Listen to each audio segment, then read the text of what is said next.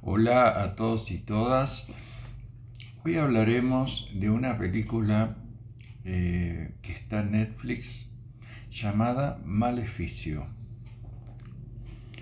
Luego de sobreponerse a un trastorno psiquiátrico, una joven mujer, Ronan, logra recuperar la custodia de su pequeña hija Dodo, alojada en un hogar de tránsito. Pero al poco tiempo de comenzar su vida en común, extrañas conductas y dolencias comienzan a aquejar a la hija. Esta película taiwanesa de terror de Kevin Ko combina el found footage, el folk horror y el body horror y desarrolla tres líneas temporales. Found footage o footage es em, cuando una película está supuesta, eh, basada en supuestos eh, películas documentales encontradas por ahí. El folk horror tiene que ver con una película basada, un género basado en ritos ancestrales, digamos. Y el body horror es el subgénero del terror en que el cuerpo, los cuerpos son injuriados de alguna manera. Entonces decía que esta película desarrolla tres líneas temporales. La del presente, con las desventuras de Ruo Nan con su hija recuperada.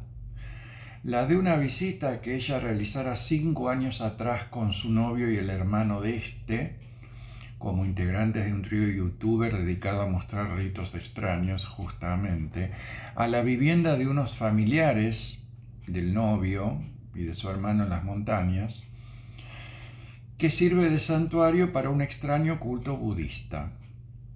Esta línea narrativa funciona como un flashback fragmentado. Y una tercera línea temporal en la que Ruonan mira a cámara, derribando la cuarta pared, y realiza una extraña petición a los espectadores. Maleficio pertenece al género, al subgénero del found footage, ya que está integrada casi totalmente por videos grabados cámara en mano por los protagonistas, que en la ficción se suponen reales. Ruonan y sus amigos filman toda su experiencia en el santuario y ella también decide filmar obsesivamente el día a día de su flamante convivencia con su hija cinco años después. No obstante, no todos los videos que aparecen se pueden justificar de este modo, constituyendo una falla del verosímil. Como es usual en el subgénero, el punto de vista es fundamental. La cámara actúa casi siempre como cámara subjetiva, Vemos la escena con los ojos del personaje jugando con el fuera de campo, es decir, lo que queda fuera de la imagen, y con el alcance de lo que la cámara ilumina. Encuadro, a la película también en el folk horror por los contenidos rituales y la abundante iconografía de corte budista que aparece en su transcurso. Incorporación que constituye una novedad interesante que supongo debe obrar un efecto más perturbador y siniestro, por lo familiar, en las audiencias orientales. Por ejemplo, en Taiwán, la película fue un rotundo éxito de taquilla. En cuanto al body horror, hay logradas incursiones en el gore. De más está decir que la visita al, santuario, ocurrida cinco años antes, desencadena un maleficio sobre la protagonista y su descendencia, que se expresa a partir de la convivencia de Ruonan con su hija.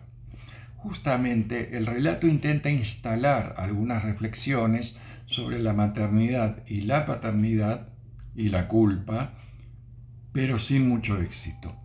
En otras palabras, Maleficio no funciona bien ni como drama lo que resulta una falla importante en una película de terror.